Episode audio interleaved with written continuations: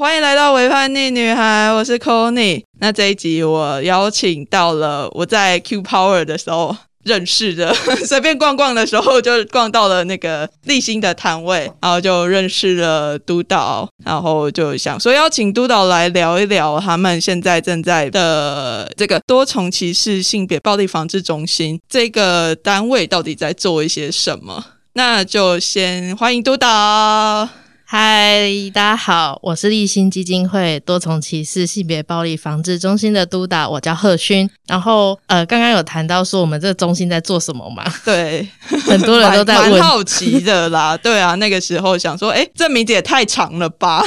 对，因为你这样讲出来，人家也不知道你在干嘛。这样，但我们最主要的其实是做。遭受性别暴力的多元性别族群其实是蛮广泛的，然后呃，还有就是遭受到多重歧视的家暴性侵害的当事人。嗯，多重歧视指的是两种以上，就是它指的多重的那个多重是什么样子的概念？哦，那个多重，我举个例子哦，就是嗯，原住民女性跟汉人女性。他们的生命的历程，或者是所受到的压迫的处境，其实是会不同的嘛？嗯嗯。那如果我们再想的复杂一点好了，汉人女性受家暴，原住民女性受家暴，但是可能又遭遇到性侵害，嗯，那是不是又是更多重？那她可能也有一些阶级的问题，比如说她汉人女性受家暴，但是她是一个呃中产阶级以上的妇女，对。但是原住民女性受到家暴，但她可能是在呃市场摆摊，可能她的阶级跟刚刚我们所谈的那个阶。相较之下，他可能比较低一点，收入也比较低一点。那他们遇到家暴的话，势必可能处境不同嘛？嗯，对对，哦，了解了解，就是他的不一样的身份会交织在一起，然后造成不一样的结果出来。对，所以我们做的就是各种交织之下，然后很严重的那一种，很严重的那一种。我知道，你知道，我们都被笑作亚洲重案组，被我们执行长笑了。这样，亚洲重案组，对，因为在交织之下，其实有很多的相对来讲。阶级位置比较低的女性，在这样多重交织之下，其实她们受到的伤害会是更严重的。对，然后我们跟其他人比较不一样的是，我们做的是多元性别族群。嗯嗯嗯嗯。对，那这个中心大概是什么时候成立的？嗯，我们二零一八年的时候筹备，然后二零一九年的时候就是有召开一个记者会，然后挂牌这样子。哦，对，筹备期一年，对，筹备期一年，然后明年就第五年了。嗯嗯，对，然后。在这一个五年间，我们今年在做一个很主要的工作，是在整理我们的直接服务的经验，然后会出一本实务工作的手册。哦，之后出一本要送给你，这样耶，太好了，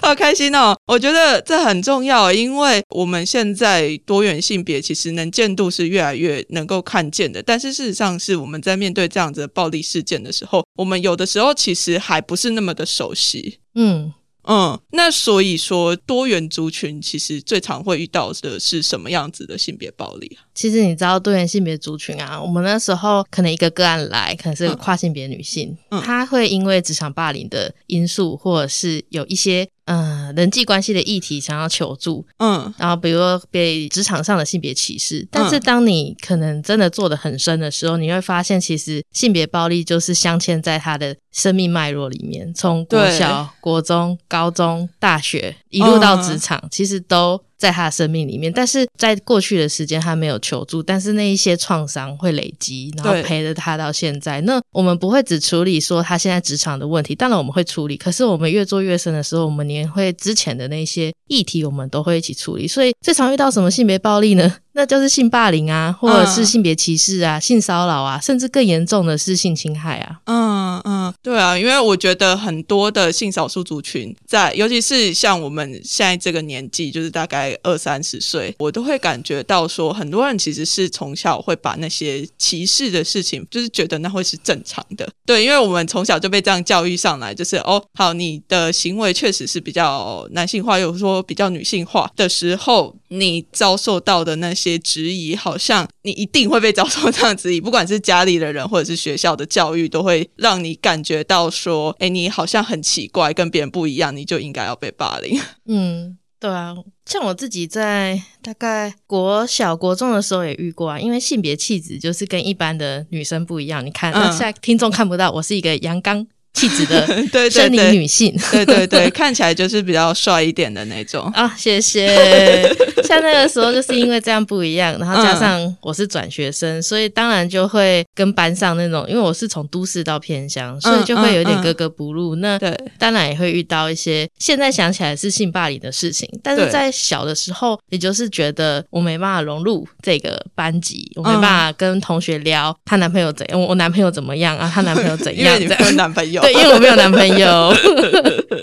所以就是各种格格不入，然后你就会觉得全世界只有我一个人是长这样，然后跟其他人不一样，所以你会有一种很孤单、很孤独的感觉。全世界就我一种同志那种悲情的感觉。对对对，就是还蛮久之前的同志都是走这个路线的，就是 哦，长大之后的那个过程应该是都不太顺利啊，然后可能最后会自杀或者是怎么样子。嗯，但是我觉得其实，在近几年来，这个方向有在慢慢的转变。后来，因为叶永志事件之后，性别平等教育法通过嘛，嗯，然后所以性别主流化还有 C 斗的浪潮之下，呃，学校里面其实性别平等教育已经进到校园里面，然后从二零一一年性霸凌又入到性别平等教育法里面要通报的一个事项，嗯嗯，所以基本上它就是在政策上面的确被重视，可是实物上的话，我是不敢保证，也不确定它到底怎么样了，这样。对。确实是啦，而且我觉得现在又是网络更发达的时代，那其实大家要接收资讯也更容易。虽然说这个对性少数族群来讲，我们要获得更多关于性别的知识，其实是更容易的。但是相对来讲，那些霸凌的事件其实也更容易就跟着网络一起被散播出去，这样子的行为。数位性暴力啊，最近很夯。对，真的就是那个 数位性暴力部分。不过今天我们也没有要谈到数位性暴力，因为那太大了，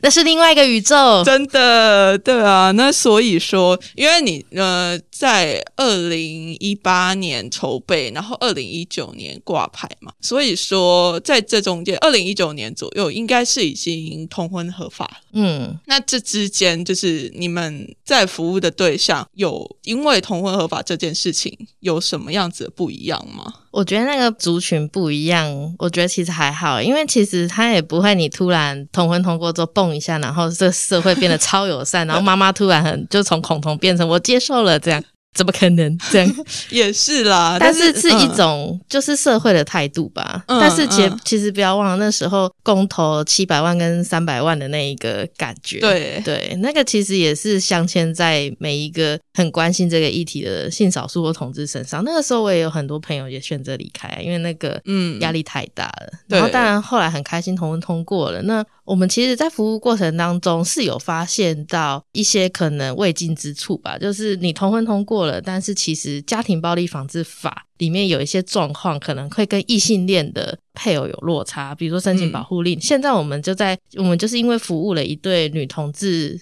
的配偶。嗯，然后之后我们就服务了这对女同志配偶之后，才发现说，哎，我们要帮其中一位申请保护令，其实是有一些困难的，因为我们其实家暴法里面啊，就是跟那个七四八，它它七四八里面有些东西，它其实是跟民法会不一样嘛，有些准用，有些不用，然后这就是会有很多你要超连接过去看看，你才会知道说那中间到底怎么了。嗯，然后我们那一对的状况是，我们的当事人被他的伴侣亲暴嘛，配偶亲暴。然后他配偶的家人，可能他妈妈好了，那那个照常理说应该是姻亲嘛，对不对？对对对。但是我们其实没有准用姻亲，对。然后所以说，他如果被他的伴侣亲抱，他是可以申请保护令，没错。但是被他妈妈亲抱就不行哦。所以是等于是好好，就如果就异性恋的那个概念来讲，是说我如果被婆婆这样子家暴家暴的话是没有办法的。就是如果我是一个女同志的伴侣，那我被婆婆家暴。是没有办法，就是对方的妈妈，就是可能你你你想想看，可能你伴侣的妈妈，就对方那个阿姨有没有？你一直以来那个阿姨就是我看到你就是就很讨厌，是你把我女儿掰弯的，然后。就是，就我女儿变成这样都你的错，你再来一次我就拿刀砍你。就这种状况之下，其实如果你今天是异性恋的话，然后你又跟对方结婚，嗯，然后那个是你的姻亲，你的婆婆，你婆婆要拿刀砍你，你当然可以申请保护令啊，对，你收证然后保护令。但是今天是一对女同志的配偶，嗯，啊，遇到这样的状况，然后对方的父母就是恐同，嗯，然后也认为是你害我女儿变这样的，嗯，然后他就会对你有有些施暴的状况，肢体或是语言跟精神这样，嗯嗯嗯，然后我们服务之后，我们才说最基本的就是保护力嘛，对，就发现竟然不行，天哪！这个我真的是第一次听到哎，因为之前在讲未尽之事的时候比较长，就是在讲说，哎，国呃外国的伴侣没有办法结婚，跨国同，对啊，对啊，收出养啊，对啊，这个部分，那其实亲密关系暴力的这一块，我真的比较少听到。就是亲密关系暴力其实是可以，但是对方的家人这一块就有落差，嗯嗯，这是很细微的啦。对啊，这真的是在处理这一块的实务工作者才会去发现的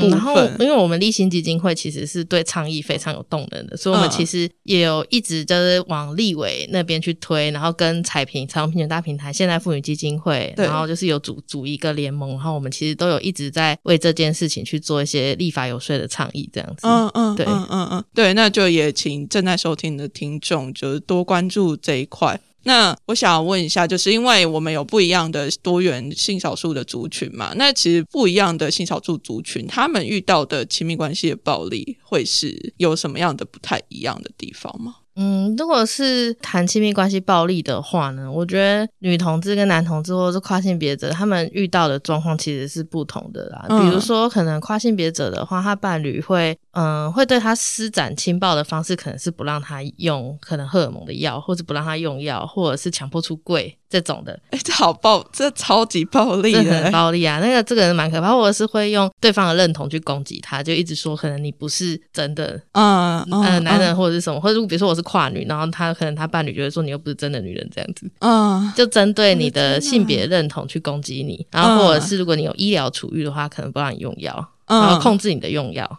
哦，这种的，然后等女同志的话，女同志我们目前看到的就是，我觉得大家好像想象中女同志精神暴力比较多，其实我觉得激烈的也有啦，就是 就是我觉得其实轻暴大家失控起来都差不多，然后性别暴力的样态可能多少会有些不同，但是我觉得其实精神暴力是最大宗，然后言语再来是肢体，然后有一些家暴的状况，可能是呃在家里面遇到经济控制的状况，经济控制就是。我你赚钱，但我把它拿走，然后我给你多少钱，然后你想要花什么了，我不给你。这种经济控制的状况其实也会出现这样。嗯嗯，对，在多元性别里面的家暴的这种类别这样。嗯嗯，那男同志的话呢？男同志的话，轻暴吗？对，嗯，男同志的轻暴，我觉得男同志的文化跟女同志有点不太一样，然后。男同志的轻暴的样态，我觉得他其实是其实也差不多啊，也是精神言语跟肢体，但是他的确还有一个部分是可能开放式关系的文化跟女同志可能会有点不太一样。那开放式关系，我们有曾经服务过，就是哎，相对人是复数。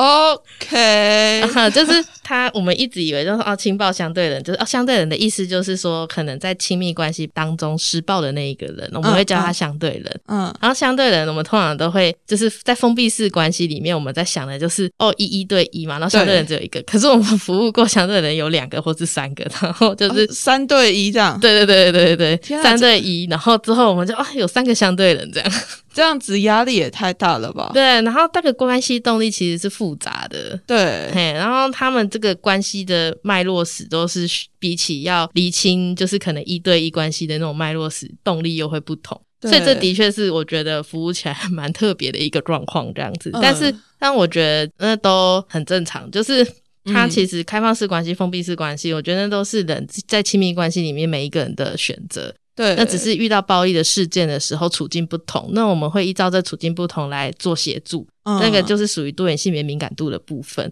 对对，那我们刚刚想到这个部分，是因为我们会觉得说，要出来成立这个中心，还有一个很重要，是因为在现行的体制里面，就是虽然现在政府部门的社工也是很努力在上一些性别敏感度的课，但是有一些部分其实是比较难的，比较细微的。对。所以加上多元性别者的成长脉络，我们其实对于系统啊，或对于那种就是大人哦，就是对于求助这件事情，又跟出柜其实是绑在一起，其实是很难求助的。对，所以我们会想成立这个中心，就是也同时会想要对这个系统做一些倡议跟教育，就是我们其实有办一些给专业人员的工作坊，然后就是上跟性别多元性别敏感度有关的课程，这样，在今年的七月跟八月这样。对，我觉得这个好重要哦，因为有的时候多元性别族群在求助的时候，其实会遇到一个状况是，可能那个社工很想要帮忙，但是其实他没有办法那么理解说多元性别的成长过程中可能会遇到什么样子的问题。如果是用异性恋的方式来面对多元性别族群在处理这些问题的时候，会有一点点落差吗？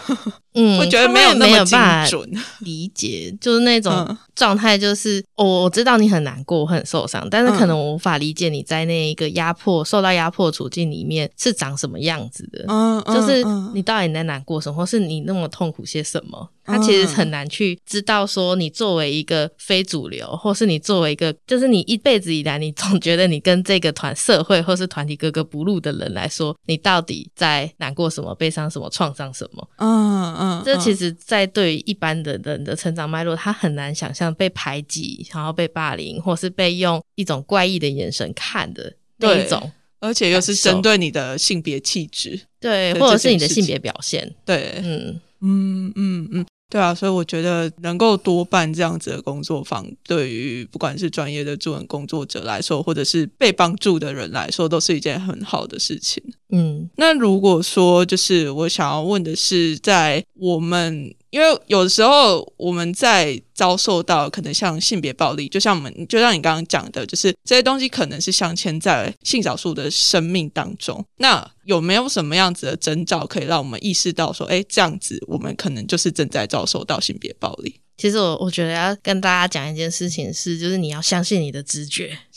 对对，就是你感觉不对，那是真的不对。嗯，性骚扰也是，然后性侵害也是，或者是你遇到任何暴力事件，我觉得大家一定要相信自己的感觉，就是嗯哪里怪怪的。然后就不对，或者是说你不觉得哪里怪怪，但是你的朋友或是你的重要他人都跟你说他好像有一点怪怪的，你要相信你的朋友，拜托，或者是相信你的社工，拜托。你知道我们常常就说，嗯，他这样可能是有一点暴力的状况，然后我们可能来协调看看，或来来介入一下，然后可能对方就会说没有啊，他一直以来都是这样，我觉得他需要帮助，我还好，需要帮助的是他，不是我。但是现在我遇到的是你，然后你现在也遇到一些你不舒服的状况，然后我们是想要不是说就是把你切断然后拉出来，我们是想要去协助说，哎，你跟他关系之间能不能和缓一点，然后不要那么激烈，嗯，然后我们来看看有没有什么智商的资源，或者是有一些可能我们评估之后会你可需你可能需要的资源，我们介绍你，你来做选择，嗯，对，所以我觉得第一件事情是相信自己的直觉，你遇到怪怪或是别人跟你说怪怪的，请你。相信别人跟相信你自己，这样，嗯嗯嗯，对。然后如果是前兆的话是这样，然后如果你是真正在遭受暴力的人，其实有时候是真的很难求助的，很难走出来，因为有些人他会担心说，哎，如果我离开了这一个伴侣，我不知道会不会下一个。哦，或者是说我是真的很爱对方，但是对方这样做有可能不是他愿意的啊，或者是他可能生病了，然后然后我也知道我们需要协助，但是他们就很无助的状况之下不知道找谁，那就请拜托就是直接找我们中心这样子，我们会协助你这样真的。然后我觉得还有一个部分是性侵害或者是比较严重的事件的话。通常就是来求助，我们也会就是依法去做通报，但是也是会由我们服务啦，就是我们会去跟家访中心的社工去做一些协调，因为其实，在家暴性侵害在现行的法制底下，哈，就是我们其实知道都要去做通报。但是我们在如果看那个县市吧，就看那个县市，就是如果我们跟他沟通的话，有我们服务其实也是可以的，这样子。OK，对对对，通报跟服务之间有可能可以选择，就是不会说哎家暴走，因为有的时候在关亲密关系里面，我们会觉得说啊我不想，如果我通报了，他可能就会被抓去干嘛干嘛。对，就是大家可能会这样想，其实不会被被抓去干嘛，除非他是真的很严重的伤害或者性侵害，才有可能就是预防性羁押或者是怎样。但是基本上通报了不会就不会被抓走，就是会有社工来来协助你说是不是要申请一下保护令，或者是说需不需要咨商，或是需不需要律师这样子。社工的功能其实就是一个协助的角色，他也不像警察，就是有把他抓走，不是这种角色也啦，也不是检察官说可以判他的罪。我们的。角色是一个协助者，然后我们来介入，来看看说能不能帮你们的关系找到一个舒服的位置，这样子。然后如果是个很严重的暴力，我们也会有一些应应对的一些机制去做一些处理这样。哦，对对对对对啊！我有一个疑问，是因为你们在通常都是在做家内的，就是亲密关系之间的处理嘛？那你们会不会觉得不好处理？就是因为其实有人会说，家务事其实是最难处 去处理的这样子。嗯，我觉得当然很难了。哪一件事情简单的？对啊，就是 人生真的是因为跟很多的性侵害或者是直接的不是家内，就是不是亲密关系之间的那种侵犯，其实我觉得那个关系的呃要处理的复杂程度会再更多一点点。嗯，我的想要讲的概念是说，一个人他可能会遇到很多种暴力，就我可能被自己的父母暴力，我可能被。同时，我又被我伴侣暴力，就是这种状况，其实是是是有的，而且我觉得也不少这样。然后，所以处理起来当然就是非常复杂。可能我们就会先知道他全盘的状况之后，我们说那我们先来处理伴侣之间的好了，先处理，然后之后就短中长程计划嘛。然后之后后来我们伴侣处理好了之后，我们可能再来看看怎么处理你跟你的家长的这种关系。然后其实就是需要很长的时间。我们从二零一八年，然后就其实筹备的时候就开始接案了。然后到现在就是第四年，其实我们的案量大概都在五十左右。嗯，然后我们其实有些案子从二零一八年就我们就收案，然后就一直做做到现在，其实都很长期，算是很长期的案件，因为要处理的东西其实真的蛮多的。对，就像你刚刚讲的嘛，他有可能是从小一直到大的那个过程之中，家里的暴力啊，亲密关系的暴力，而且这些暴力行为，其实有的时候我们会在潜意识之中会再去找相似的，跟可能跟自己的爸妈相似的伴侣 来交往，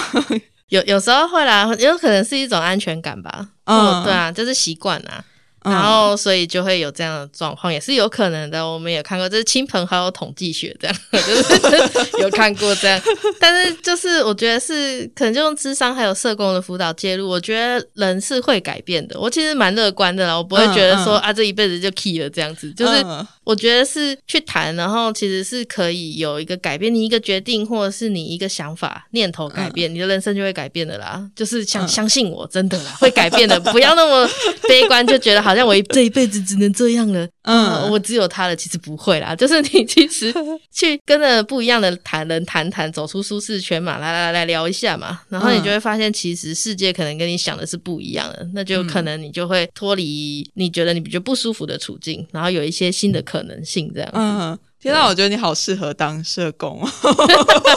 我跟你讲，就是社工就是我的天命啊！我跟你讲的，我如果遇到这种就是一直非常负面情绪的人的话，我会最后就会非常排斥，说你不要再过来了，拜托，我受不了。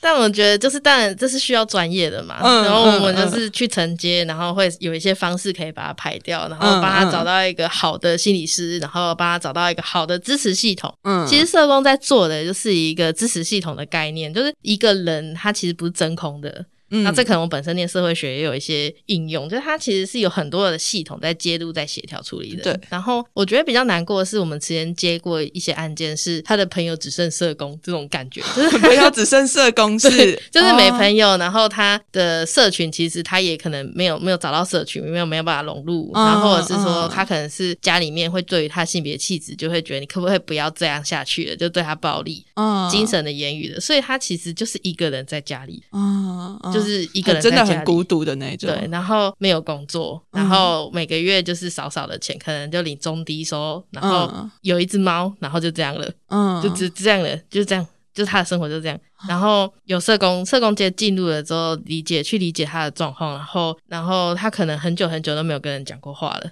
天哪，好难想象，很难想象吧？我也很难想象，这当然。你就是遇到这样的生命之后，你就会发现哦，其实我们原本的生活其实很狭隘的。然后去遇见了这样的一个服务对象的时候，我们就会觉得说，嗯，我们可以其实可以做的很多啊，就是帮他建立这个社群，或者是帮他找一个网络，我们可以连接一些资源一起进去。然后要找工作的话，可能是被过去的一些创伤的反应，然后让他可能没办法找工作会有些困难，比如面试会困难，或者是对人工作会困难。那可能有我们就会想办法给他一些不用对人工。工作的工作，比如说你可以现在很流行，可能剪接，那我们要不要去上一下剪接的资讯？然后去接一些案子，然后做剪接，你也不用对人工作，或者是因为他可能在过去的一些状况之下，我们有一些个案，他可能是因为跨性别的身份，然后在学校遭遇霸凌之后，他就休学，所以他的学历可能只有国小或国中，嗯嗯，那他其实找工作是困难的。你去全年看收银员，可能都要高中毕业这样子。哦哦哦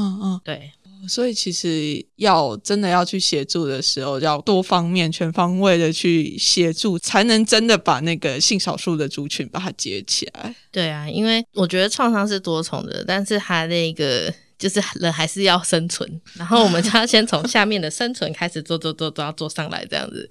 想办法让他先活下来，这样子。嗯嗯，对啊，我觉得。好，虽然说我现在会一直很希望，就是自己能够往好一点的方向去看，不然就是 我有时候会觉得非常的悲观的是，事实上世界上还是会有很多的性少数族群是生存在一个就是可能没有任何的人可以支持他，没有任何的人可以去理解他的一个状态。对，然后他可能就会变得很像是一个滚雪球的状态，就是他可能小时候没有人理解，然后在越长大了之后，他就会变成说，哎，我在长大了之后，也在这个社会没有办法被融入，然后就会觉得，哦，我怎么会，呃，我怎么会没有办法被这个世界给接受，然后就会一整个。演变出来的是一个恶性循环的事，然后大家就会觉得说，哎，为什么那个性少数的族群那么难相处？又或者是说他怎么那么奇怪？或者是他怎么充满着刺？对，跟你讲话怎么就是，哎，你怎么反应那么大？对，呃，被 trigger 或什么？但是这个东西都是，嗯，我觉得很能够被理解，就很正常，很能理解。就是你你你在那样的环境之下，你不变成那样才是奇怪的吧？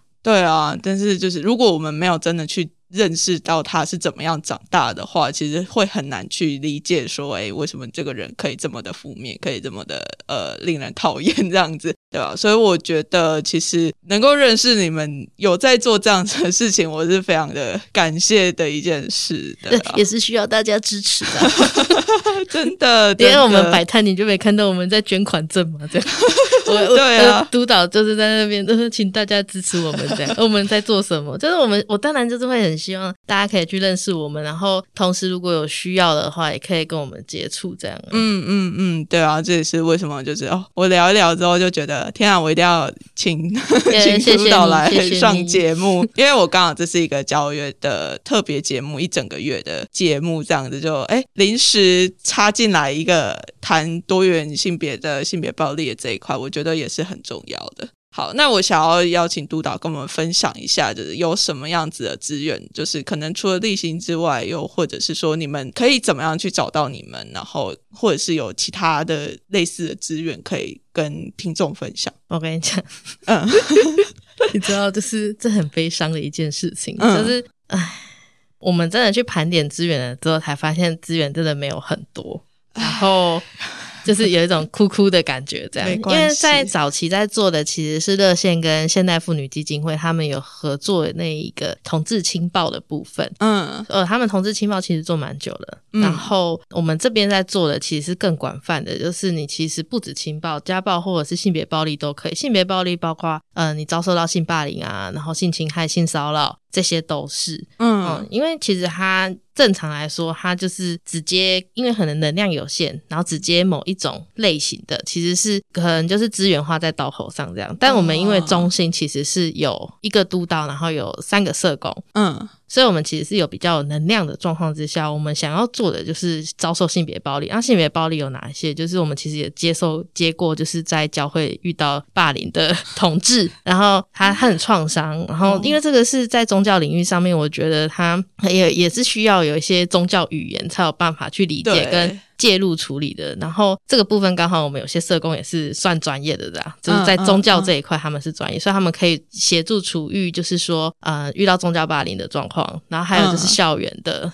对。校园性霸凌，然后还有性别歧视的，然后或者是职场霸凌的，然后还有可能他是跨性别者，然后他想要做跨性别的一些流程的咨询啊，或者是说他他想要跟人家聊聊就是跨性别，因为他跟他怎么可能他的家人就是不想。跟他聊，甚至也不希望他去做。嗯，对。那我们其实就会，我们有一些很友善的性别网络嘛，比如说啊，我们其实跟林口长庚医院的一些精神科社公司其实还不错。然后，嗯，我们其实就可以把他就是桥接转介，然后让他去一些比较友善的门诊去做咨询，然后或者是我们可以去陪诊，然后也跟他聊聊这样。然后还有一些部分，就是比如说像彩虹平权大平台啊，然后他们可能做一些政策的倡议嘛。像我们一发现说，哎，这个家保护令怎么会这样？然后马上就联络，然后我们一起约一约，我们赶快去处理这件事。嗯。然后我们之前也有接过，就是同志配偶或同志伴侣，然后有他们有透过可能人工生殖或代孕有小孩。对。然后可能他们有小孩，可能家人对他们有暴力的状况，因为认为你们同志怎么可以有小孩？然 后家人是对他们暴力，还是对小孩暴力？对我的当事人，就是可能他是一个女同志爸、女同志妈妈们，然后或是男同志爸爸们这样，然后他们是一对二这样，就对他们。然后之后他们也很无助啊，就 不知道该怎么办这样。然后但是对于对公部门求助又有一点不放心，或是有点担心。对。因为又有一个小孩的状况，所以我们那时候就呃有找童家会啊，然后童家会其实对这一块是专业，然后我们就会有一个呃网络单位哦，就是有点类似说不止我们，其实我们有连接很多的单位啊，去针对我们其实有一些很复很复杂的状况，我们就会找各种专业一起来 协助我们的服务对象，所以这些都是非常友善的资源。然后还有一间。有一间心理所叫看见心理智商所，嗯，他也是我们一个长期的伙伴，因为他其实是标榜他有一个很重要，我也觉得他非常专业，就是他对多元性别族群是非常了解的，嗯。嗯，因为我们找心理师就很怕会被二度创伤，就是啊，我跟你讲，然后结果出柜，这个心理师还说，哎呦，你原来你是同志，这样你不要喜欢我，干谁会喜欢你？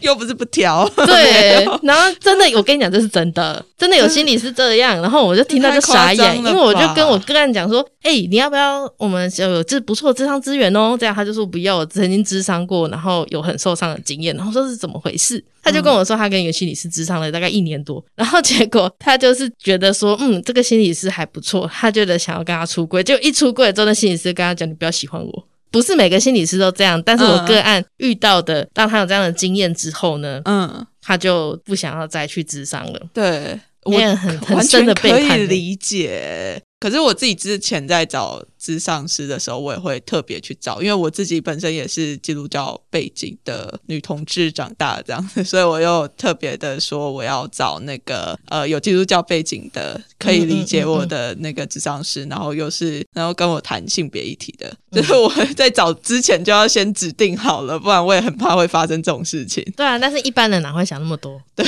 就觉得他心理师应该都一样吧，有一张心理师证照这样，然后大家都一样，其实没。有有些是擅长的议题都不同，那专长的不同，真的。所以，我们目前就是，如果我们有一些适合的，我们其实都有一些特约心理师啊，或者是这个智商所，或是一些心理治疗所，都是我们的好伙伴。这样，然后我们有一些个案，我们会依照个案的状况，然后就去找相对应的资源，然后去做联系，然后之后再跟我们的服务对象说，哎，或许那边比较适合你，他就不会去外面踩雷。这样，真的，我觉得好重要，这是完全是一个资源整合的概念，哎，对。没错，就是这样，好棒哦！那目前是只有在台北有中心的，对我希望之后可以。南部也有啦，对，因为请大家支持我们好不好？真的，大家要赶快支持立信基金会，就是 我们多起中心需要你，真的，因为我觉得其实很多的状况是在中南部的性少数遇到的那个整体的对待待遇，其实相较起来又会再更复杂，更。但是其实我们中心服务是全国性的，就如我我最远，我有一个个案，我最远到马祖，哎。嗯，你有去吗？我目前因为之前疫情，我本来想要去，但他都是来本岛的时候我们在会谈啊，啊，然后我也是想过去啊，我也想过去啊，但是因为疫情就是比较困难，因为之前可能飞机或者是一些船票的问题，然后还有花莲的案啊，台中的案，台南的案，其实我们的案是遍布全国的，那我们服务方式也很多元啊，就是电访、面访，啊，其实我们也有公务赖哦。然后说呃，怎么联络我们？就是立新的那个官网啊，你可以寄官方的那个信箱，master at g o h 点 g o 就是那一个你下面看就知道。立新基金会找，你去立新基金会找，然后或者是立新基金会的官网，然后点服务项目，点那个多重歧视性别暴力防治的那个服务，你也可以找得到我们的联络方式。嗯，对，然后或者是你再打电话来直接找我也可以，就是分机一零九。对，大家就是我觉得是不要害怕去求助。当你有觉得自己不舒服的时候，真的就是赶快去找一些可以用的资源。那立信这边也有一个非常棒的资源整合的部分，你也可以来求助，不管你是什么样的问题。对我觉得，其实要求助站出来打一通电话是很需要勇气的，真的。所以我们接每一通电话都会蛮小心，然后蛮仔细的。就是咨询电话，我们都会很小心跟仔细，因为我们知道说你要打这个电话是非常非常不容易的事情，因为你可能一生当中就打这一次，嗯，就是可能你三十年的人生，你终于受不了了，然后打了这次电话，嗯，如果我们有接住，那就有一个机会啊，有机会接入，但是如果接电话的人没有接住，那可能他一生当中就是因为这一次的经验，他就觉得啊，算了，就像我那个案就说，哎，你要不要去智商？他说不要。对那个不好的经验，让他觉得我不要再尝试，好害怕，很受伤这样。真的，就是一受伤就会可能就影响很大这样子。对呀，嗯，对啊，就是还是非常谢谢你们一直持续的不断的在做这些事情。那就是还也是要请听众朋友们就是多多支持。对，如果之后摆摊看到我们的话，欢迎来打招呼，然后也看看我们捐款证哦。对，赶快多多的捐款，让那个真的能够有南部的办公室 中心成立，这样我也觉得还蛮期待的。其实南部很特别啊，南部有两间性别所，其实我觉得它南部的能量。应该会是有的，但是就是不只是有人嘛，还是要。但南部风土民情就有点不太一样。因为我是台南人，这样。嗯嗯嗯，对啊，我之后也会去读性别所啊。你是高师高师大的，哦，恭喜恭喜！耶，对啊，就想说，如果之后有机会的话，也非常希望这一切都能够变成真的。好了，你现在可以开始想论文题目了。我已经他差不多有在想了啦。那你前三章都写好了是不是？是没有啦，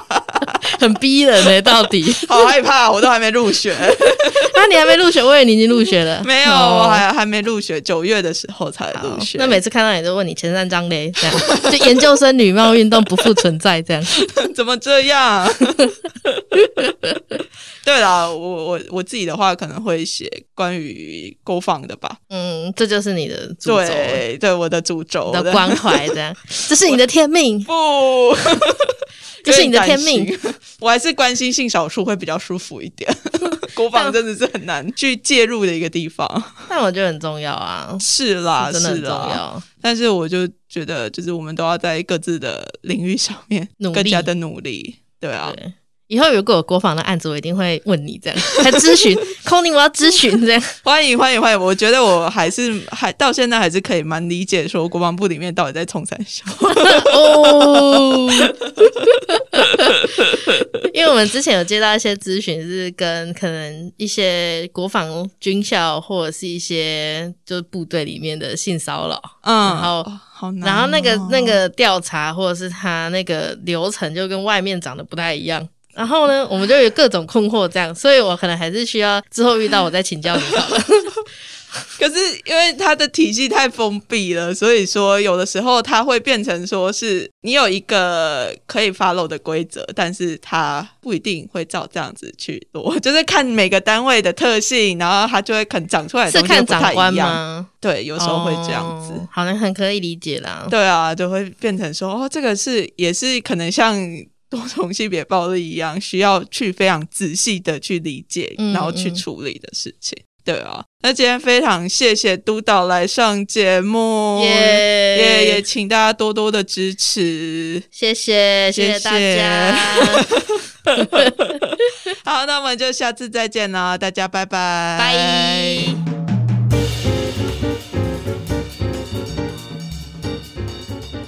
大家听完这一集，有没有觉得长知识啦？关于多重歧视性别暴力防治中心（简称多歧中心）的资讯，我会把它放在资讯栏里面。如果听众朋友你们有需要的话，请尽管拿去使用。督导人超好的啦，免惊免惊。同时，千万要记得在你现在使用的收听平台上面按下订阅的按钮，这样你才可以在《维叛逆女孩》下次上节目的时候第一个时间收到通知。如果你正在使用的收听平台有评分或者是留言的功能的话，也别忘记善用它们，为《维叛逆女孩》留下五星评价，并且留言给我哦。然后，你以为交月的特别节目就只有这样吗？并没有，在《维叛逆女孩》的 IG 跟 Facebook 同步有举办抽奖活动，奖品非常的丰富，是由凯纳与没有骑士所赞助的，有部卫生棉、针织别针、耳环、月亮杯，超丰富的奖品等你来抽奖哦。最后，如果你再更喜欢维叛逆女孩一点，欢迎到 First Story 抖内给维叛逆女孩请 Conny 喝杯咖啡。有你的支持，才能让我做出更好的节目。那我们这集节目就到这里喽，我们下期再见，拜拜。